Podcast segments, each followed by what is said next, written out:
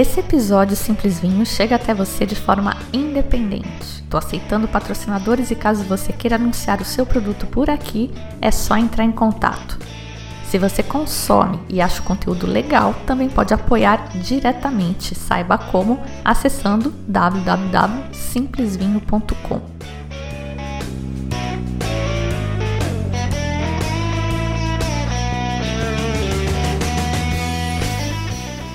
Olá, bem-vindos ao Simples Vinho, onde a gente desfruta toda a complexidade do vinho de forma simples, quase um bate-papo.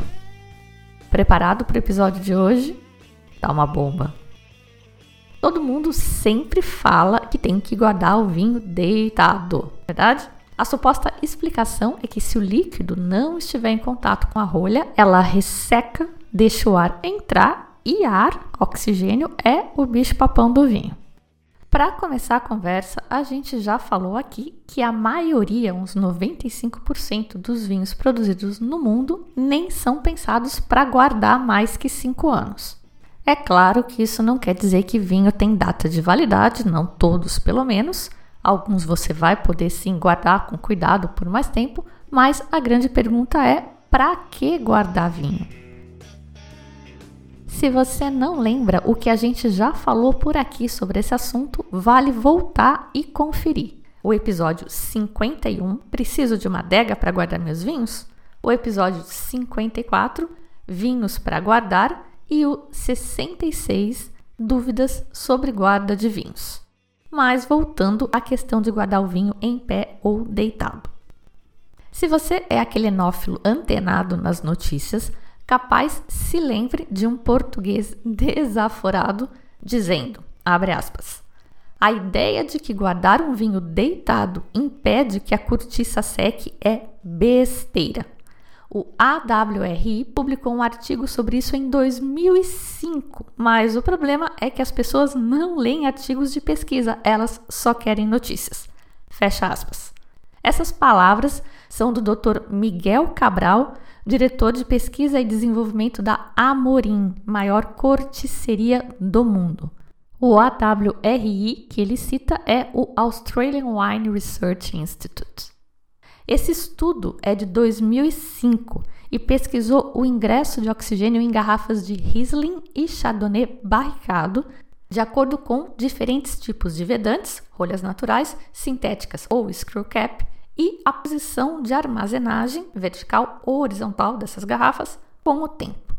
Eles avaliaram os impactos desse ingresso de oxigênio na composição, cor e sabor dos vinhos durante cinco anos e concluíram que, abre aspas, a orientação da garrafa durante o armazenamento teve pouco efeito na composição dos vinhos examinados. Fecha aspas. Pouco depois, um estudo bordalês chegou a conclusões semelhantes. Eles utilizaram um método mais moderno para determinar a quantidade de oxigênio nas garrafas. Eles não usaram vinho, usaram uma solução calibrada para fazer essa medição em garrafas com diferentes tipos de fechamento. Duas qualidades de rolha top, uma rolha técnica e a rolha moldada e uma screw cap. Compararam se tinha diferença na garrafa em pé ou deitada, e a conclusão, de novo, foi que não teve diferença significativa em função da posição de armazenamento. Esse estudo é de 2006 e chama Impacto da posição de armazenamento no ingresso de oxigênio através de diferentes vedantes em garrafas de vinho. Foi feito pela Faculté d'Onologie de Bordeaux e o pesquisador líder é um português chamado Paulo Lopes. Paulo já deu uma canjinha pra gente no episódio básico sobre rolhas, o SV 122. Inclusive, o episódio 122 prepara, ele traz conhecimentos básicos que vão ajudar a entender o que a gente vai falar aqui. Se você não ouviu, aperta o pause agora e corre lá ouvir. Com vocês, então, Doutor Paulo Lopes. Pronto, o meu nome é Paulo Lopes, sou português, eu trabalho desde 2001 uh, eh, para a Corticeira Amorim, que é o maior produtor de, de rolhas de, do mundo.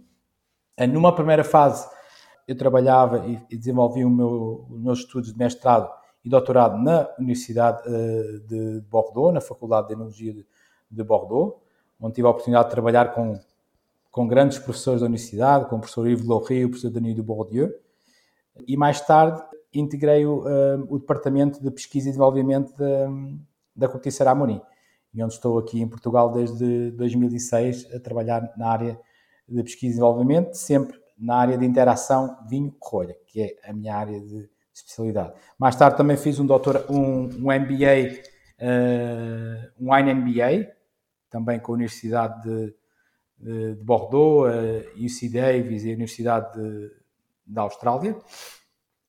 Pronto, tenho um grande conhecimento na área de, dos vinhos, uh, quer do ponto de vista técnico, quer do ponto de vista de marketing, parte económica e financeira. Eu quis chamar o Paulo aqui para falar para a gente sobre essa história de permeabilidade ao oxigênio das rolhas, garrafa em pé ou garrafa deitada, porque esses assuntos, afinal, esses estudos, já têm quase 20 anos e muita água rolou debaixo dessa ponte.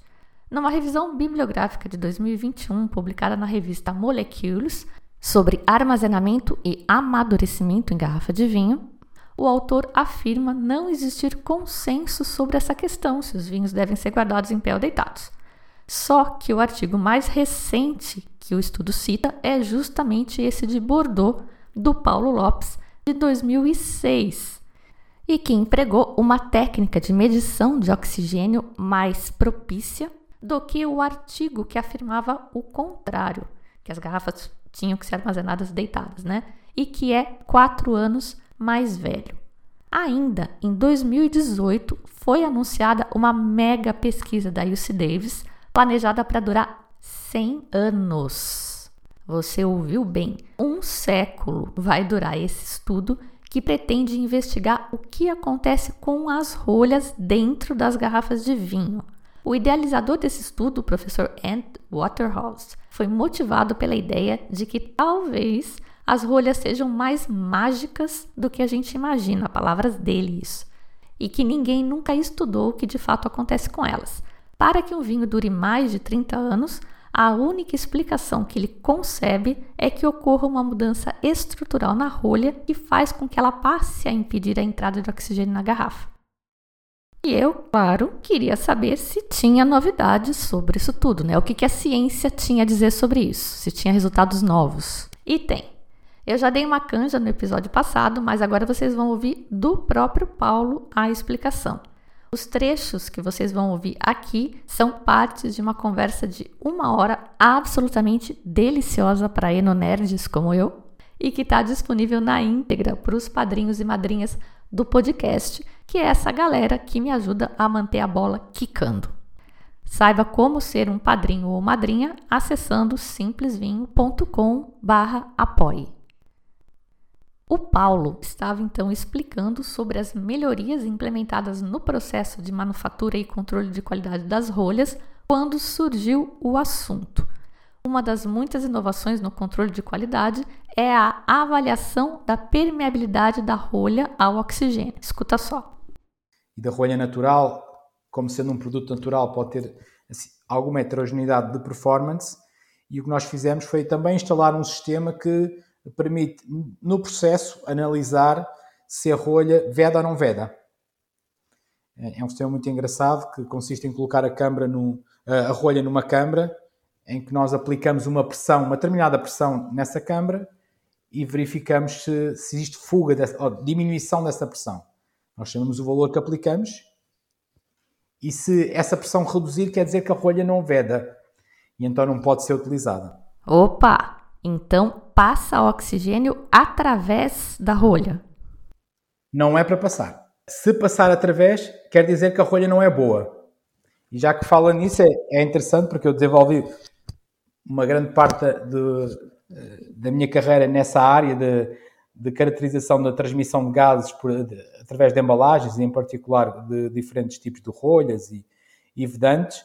E o que nós concluímos hoje para a rolha de cortiça é que efetivamente a rolha é impermeável uh, ao oxigênio atmosférico. Através não pode passar, não passa. A não ser que exista um defeito, mas não, normalmente não passa. Entre a interface pode passar, mas quantidades muito residuais, e a principal fonte de oxigênio é a rolha uh, ela mesma.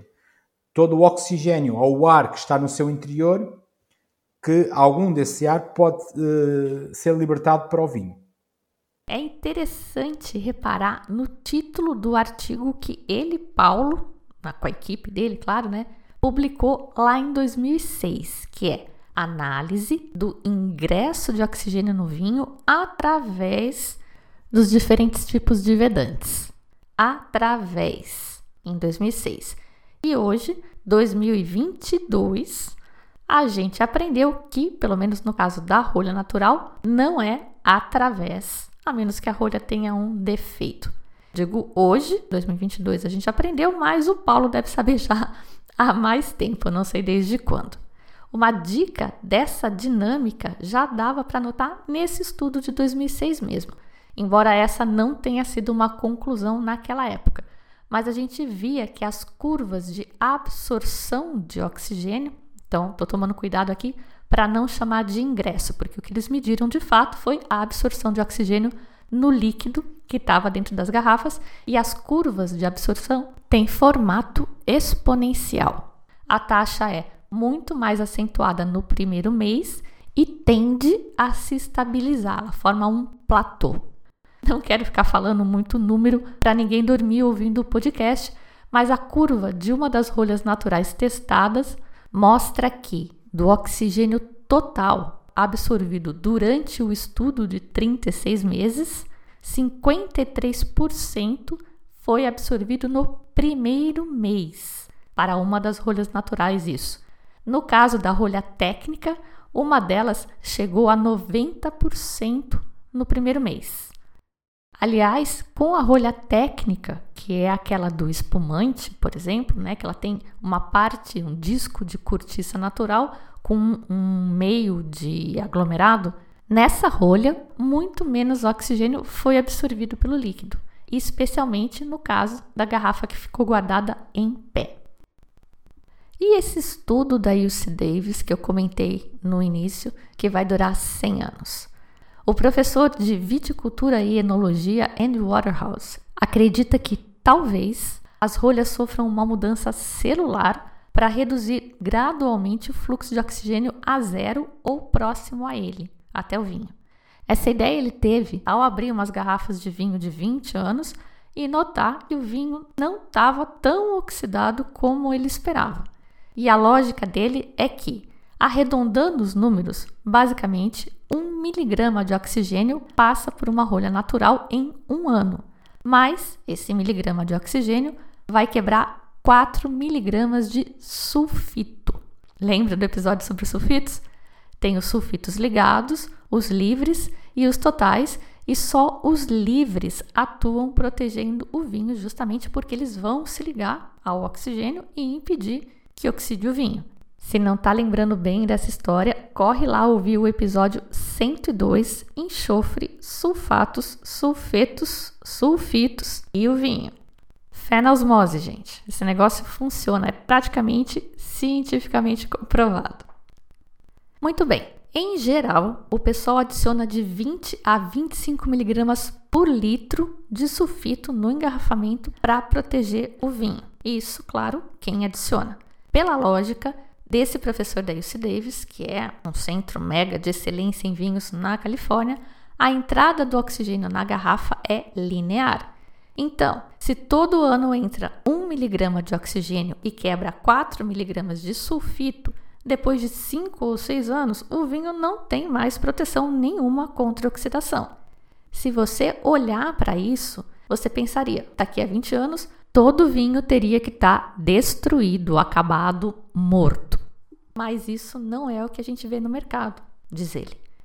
A partir daí, ele imaginou que alguma alteração estrutural acontecesse na rolha quando ela envelhecesse, que acabaria fazendo com que ela se tornasse impermeável ao oxigênio. Então ele bolou esse mega estudo planejado para durar 100 anos.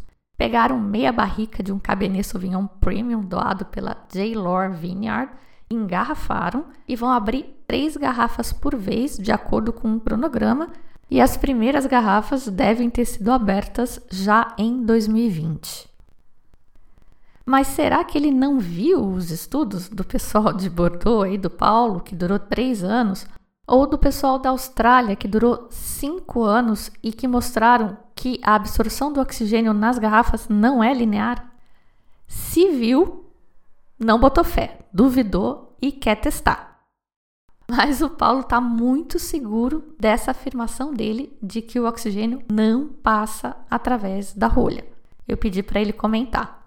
Eu, eu achei curioso, já digo isto há muitos anos, que o, o, o, o professor o, o André Otterell tenha dito que ele ficou surpreendido que uh, os vinhos evolucionam tão bem do que, relativamente ao que ele estava à espera que deveria entrar, porque ele pensava que entrava uma certa quantidade de oxigênio ele, a teoria dele é que ao longo do tempo a rolha ia se modificando de alguma forma para uh, garantir uma melhor vedação. Mas na realidade isso não acontece. A rolha é, é o procedimento ao contrário.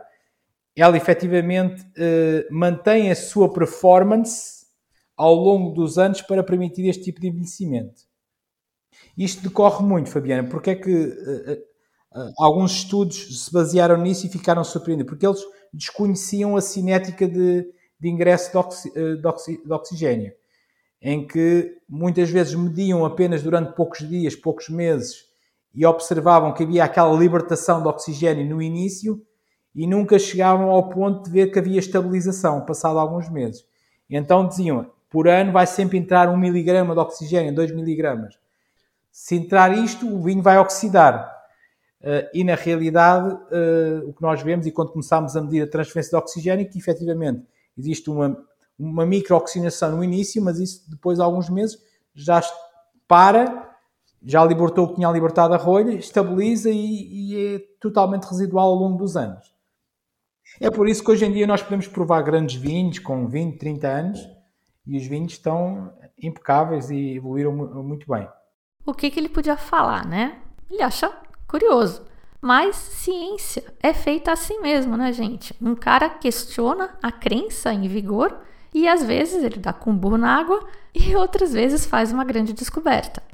Não creio que eu vá estar aqui em 100 anos para saber o resultado desse estudo, mas espero que eles divulguem resultados parciais porque eu estou bem curiosa com essa história. E chegamos, finalmente, ao X, o grande X da questão. Afinal, pode guardar a garrafa de vinho em pé? Existe alguma controvérsia.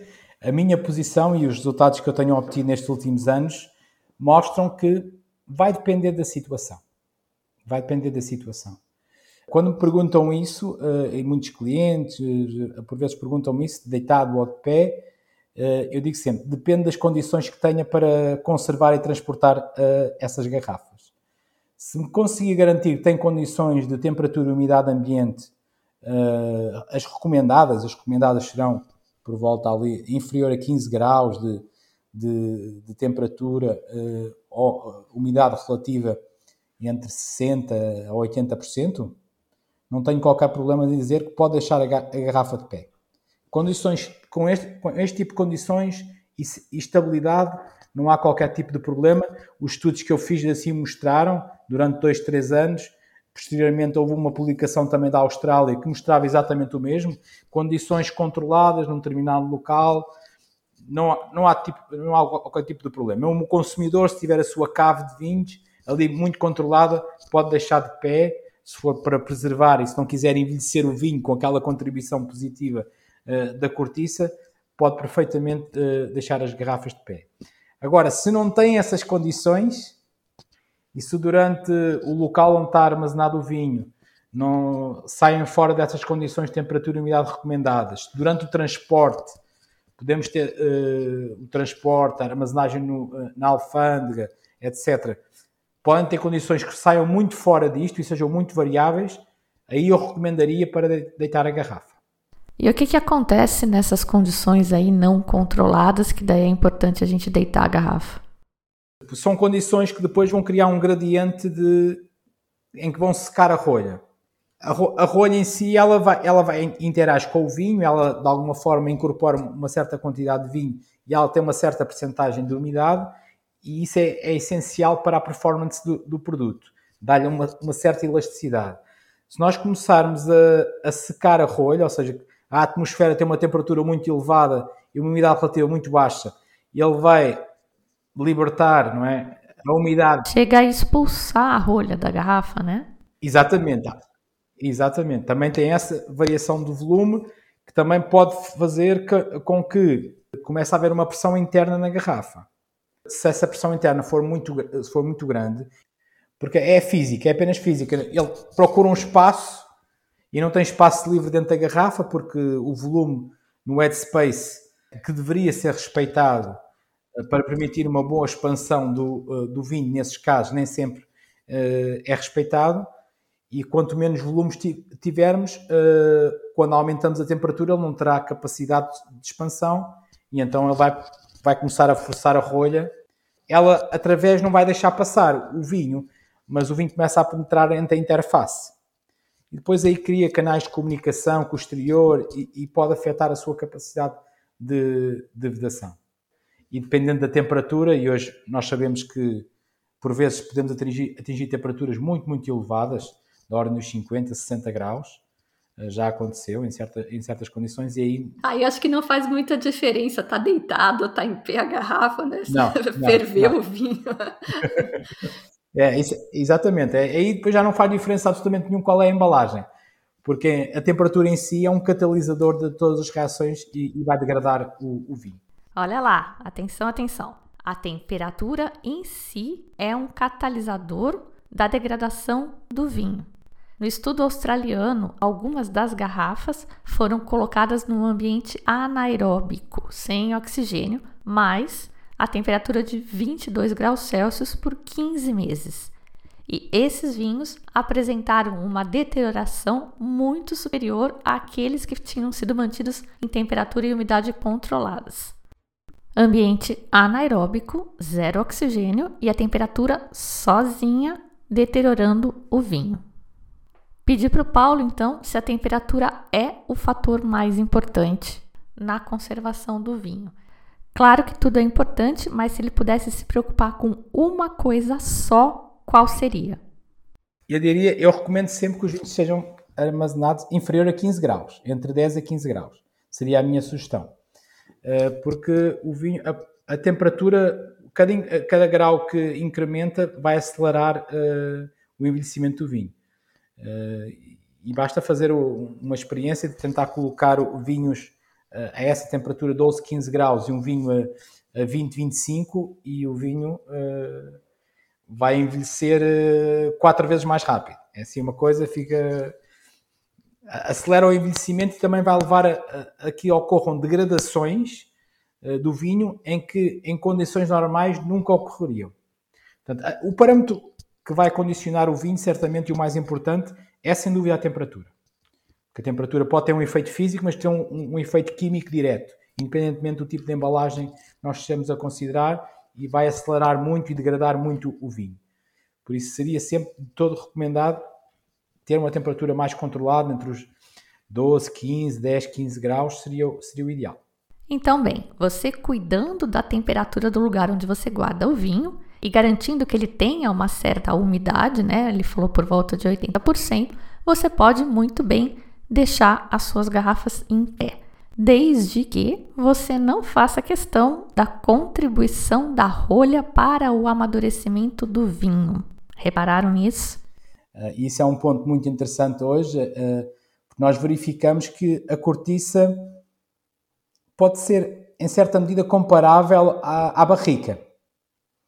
Uh, tem a parte do oxigênio, em que aí é um pouco diferente, porque a barrica não for, dá muito pouco oxigênio e é um oxigênio que pode passar através da madeira ou, ou na, na, entrada de, da barrica, que pode deixar passar o oxigênio. No caso da rolha de cortiça, não, é, é o oxigênio da rolha de cortiça que é que, é, que vai ser liberado para o, para o, vinho, e depois o que passa na interface é muito pouco, mas tem eh, também, por outro lado, aquela parte de contacto com a madeira, contacto com a cortiça. E aí realmente nós estamos vindo a observar que há uma troca de compostos. Não ao mesmo nível da, da madeira, da, da barrica, mas há uma pequena troca de compostos, e em particular uh, compostos fenólicos, e esses compostos fenólicos podem contribuir uh, para o envelhecimento do vinho em garrafa. Para aquele período de maturação, de desenvolvimento do buquê em garrafa, podem, uh, há já complexidade que existe uh, no vinho, eles podem adicionar ainda e ter uma contribuição, porque esses compostos depois são, uh, vão reagir com os compostos do vinho e isso tende a, tende a melhorar o vinho, nomeadamente em termos de vai polimerizar alguns compostos, vai toda aquela. Isto vê-se muito em termos do, do, vinho tinto. O vinho, quando é jovem, é, é, muito agressivo. Quando é colocado em garrafa, tem uma, uma certa agressividade. Uh, e depois ele vai suavizando ao, ao longo do tempo uh, em garrafa. E muita dessa suavização uh, resulta de, de, reação de compostos do vinho, entre eles, mas também uma certa contribuição de, da rolha. Por isso é que eu dizia que, nesses casos, nós queremos um envelhecimento e que a rolha contribua de forma ativa, aí sem dúvida que seria é, é melhor deixar as garrafas deitadas. Em 2015, os cientistas reportaram a identificação de substâncias presentes nas rolhas que podem migrar para o vinho e formar novos compostos de forma semelhante ao que acontece durante o estágio dos vinhos nas barricas o que até faz sentido, né? A gente aprendeu que as árvores de onde se extrai a cortiça e as barricas são da mesma família, são quercus.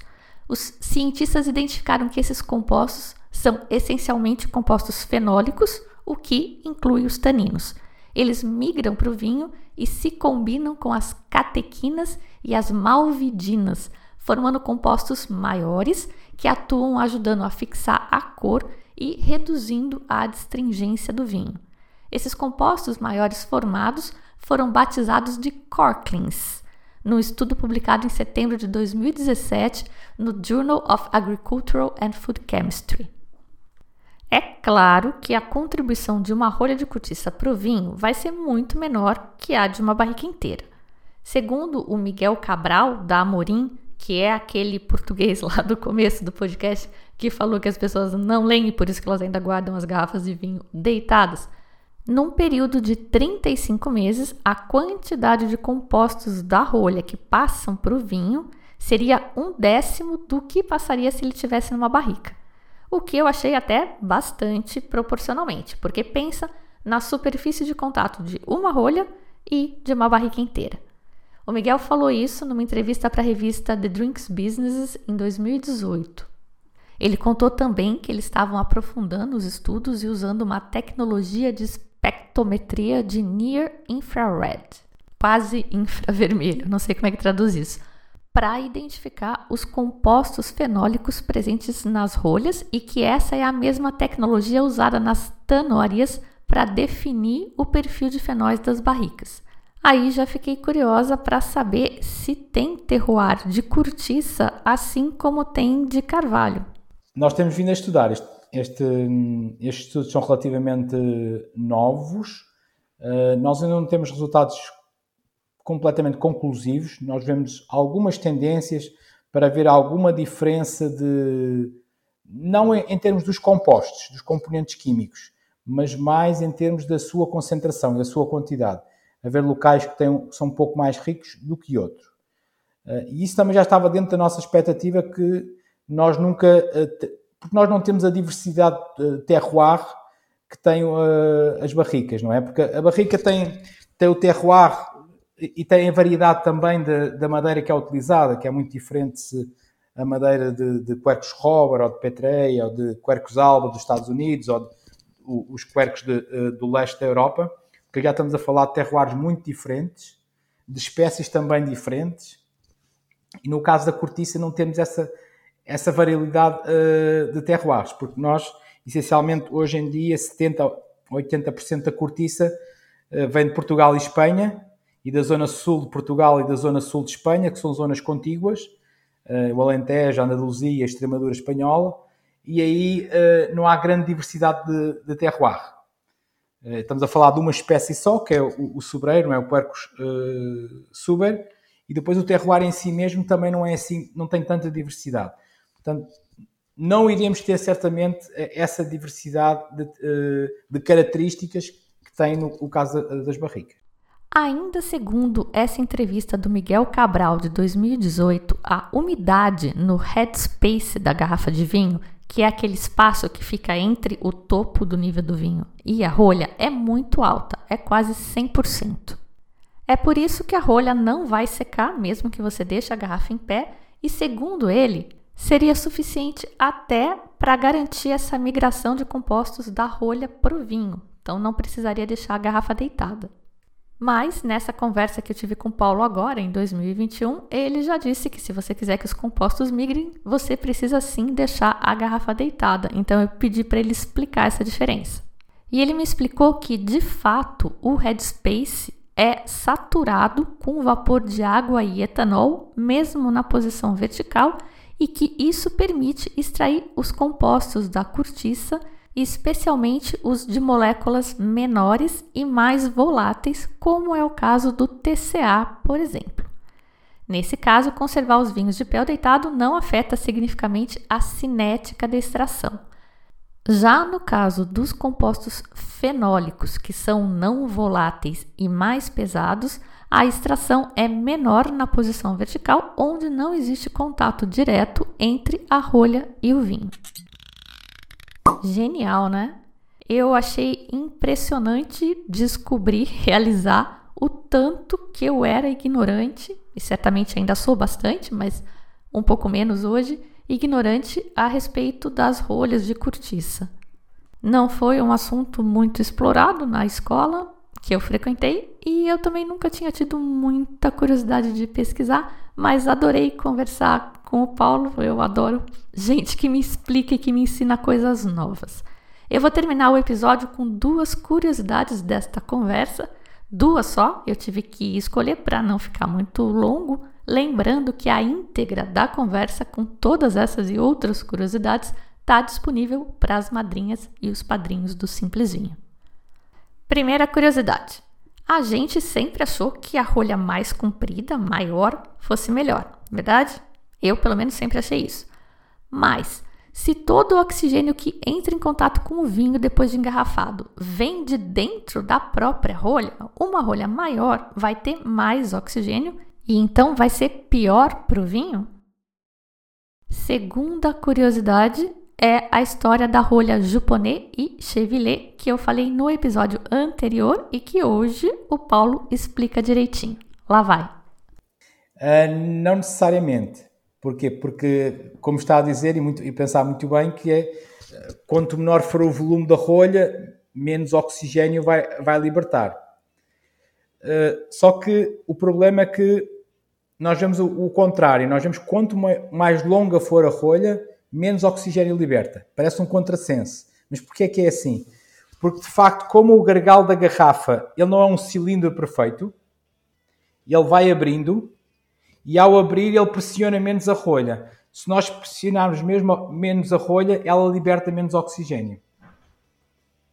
São pequenas diferenças, mas são, uh, são diferenças que são quantificáveis.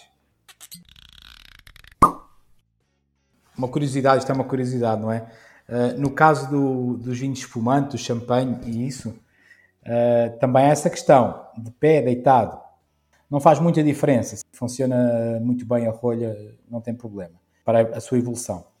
Agora, há um fenómeno interessante que alguns consumidores dão muita importância, que é quando nós tiramos a rolha de, de espumante, gostamos que ela, forma, que ela tenha a forma champignon, não é?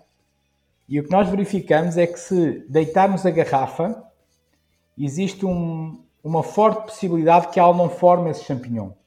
Porquê? Porque como ela está deitada e ela absorve mais, um pouco mais de vinho, o vinho vai entrar um pouco na, na rolha, no disco, e esse líquido vai colapsar um pouco as células e quando extrairmos ela não tem capacidade de recuperação. Enquanto quando nós deixamos a, a, a garrafa de pé, essencialmente o que nós vamos ver é que uh, o gás, o CO2 do espumante, liberta-se para o headspace e ele pode se incorporar na rolha e será esse CO2 do, que está incorporado na rolha que vai ajudar a fazer a expansão da rolha e a, a forma champignon da, da rolha. Se colocar um, uma rolha de, de, de champanhe num vinho tranquilo, sem gás, ela nunca forma o champignon. Ela só forma o champignon se tiver contacto com uma, com uma bebida com gás. É por causa do gás, então? Sim, o gás carbónico. Porque ele, ele vai ficar retido, sobretudo, na parte que está em contato, na parte que é inserido no gargalo, na, na, parte inferior, sobretudo naqueles dois discos de cortiça natural que ele tem em, em contacto. Ele vai ficar ali uh, preso e quando nós extraímos, ele vai se libertar e ajuda a recuperar, a fazer aquela recuperação. E formar o juponê, né, que chama. Juponê. Exa exatamente. E, mas aquela parte gordinha que fica em cima, então ela, ela incha, é só a recuperação do volume normal dela. É, é a recuperação normal e o facto de uma parte estar comprimida, que ela faz com que haja um, uma, um deslocamento de ar dentro da rolha para a parte superior, que também vai ajudar a alguma, alguma recuperação. Mas essencialmente é, é só recuperação. Voa lá! Queria então mais uma vez agradecer ao Dr. Paulo Lopes pela disponibilidade em participar, pela simpatia, pela paciência e por todas as explicações que ele nos deu. Eu certamente aprendi muito. Eu sou a Fabiana Knossaisen e vou ficando por aqui com um simples vinho. Tchim, tchim.